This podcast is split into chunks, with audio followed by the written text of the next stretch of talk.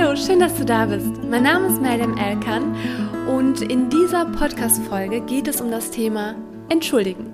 Vielleicht befindest du dich selbst oft in Situationen, wo du dich ertappst, oh, jetzt habe ich mich wieder entschuldigt. Immer wieder in den kleinsten Situationen, oh, tut mir leid, ach, das, das tut mir auch sehr leid, verzeihen Sie, dass Sie sich ständig entschuldigen. Und das ist auch eine schöne Tugend, dass du dich entschuldigen kannst. Allerdings gibt es Situationen, in denen eine Entschuldigung nicht erforderlich ist, weil man nichts falsch gemacht hat. Wir uns aber aus Angst vor Ablehnung und auch vor der Sorge, von anderen abgelehnt zu werden, von anderen, mm, dass wir die verletzen, dass wir uns trotzdem aber deshalb entschuldigen. Und heute erfährst du acht Dinge, für die du dich nicht entschuldigen brauchst. Und ich wünsche dir dabei ganz viel Spaß.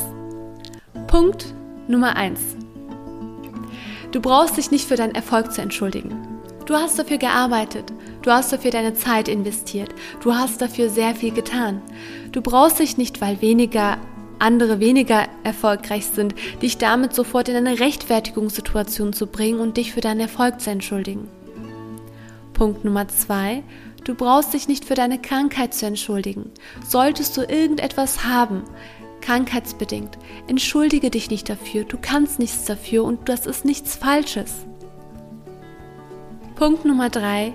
Entschuldige dich nicht. Du brauchst dich nicht dafür zu entschuldigen, wenn du Grenzen hast, wenn du an einem Tag nicht kannst, wenn du etwas, was von dir gewollt wird, dass du die Ressourcen nicht dafür hast, zeitlich gesehen oder sonstiges, dass du da auch Nein sagen darfst. Und wenn du da deine Grenzen zeigst, wenn du deine eigenen Werte verteidigst, dafür brauchst du dich nicht zu entschuldigen.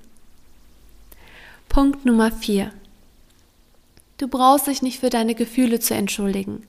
Die sind da, die sind willkommen und es ist völlig okay. Du brauchst da nicht dich zu rechtfertigen, deine Gefühle, tut mir leid, dass ich so fühle, ich weiß und so weiter, sondern verstehe dich lieber. Fokussiere dich lieber auf deine Gefühle. Schau, was eigentlich dahinter verborgen ist, statt dich nur auf dein Gegenüber zu fokussieren und zu sagen, ja, tut mir leid, dass es bei mir so ist. Es sind deine Gefühle und die dürfen da sein und das ist völlig in Ordnung. Punkt Nummer 5. Du brauchst dich nicht für deine Träume zu entschuldigen. Das sind deine Träume, die zeichnen dich aus, das ist ein Teil von dir. Träume, verteidige deine Träume, steh zu deinen Träumen und entfalte dich, aber entschuldige dich nicht dafür. Punkt Nummer 6. Entschuldigen brauchst du dich nicht wenn du nicht sofort verfügbar bist, wenn du nicht sofort eine Nachricht siehst, wenn du nicht sofort erreichbar bist. Ich meine jetzt nicht außergewöhnliche Situationen, wo sie jetzt sehr stark gebraucht werden. Wie, wie oft passiert auch diese Situation? Das heißt an sich, dass du bei, den, bei dieser Verfügbarkeit selbst, dass es völlig okay ist, wenn du dich auch etwas später meldest. Wenn du dich nach ein paar Stunden oder Minuten oder vielleicht nach einem Tag oder sonstiges. Ich weiß jetzt nicht, in welcher Beziehung, in welchem Kontext es ist. Es geht jetzt auch in dieser Folge erstmal allgemein darum.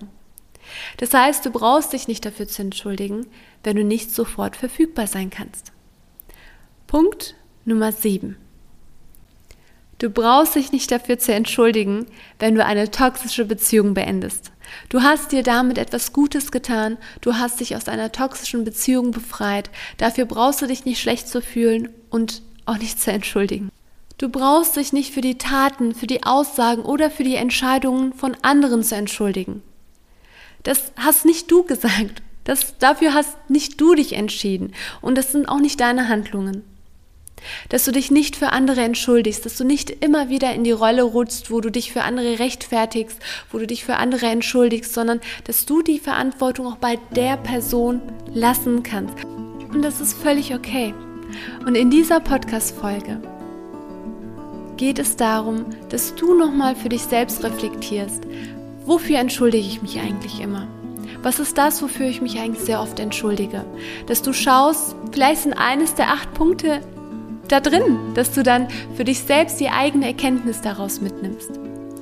Und ja, ich würde sagen, schließen wir die Podcast-Folge heute wieder mit einer kleinen Zusammenfassung. Also, du brauchst dich nicht dafür zu entschuldigen, wenn es um deinen Erfolg geht, um eine Krankheit geht, um deine Grenzen, um deine Gefühle, deine Träume oder wenn du nicht sofort verfügbar bist.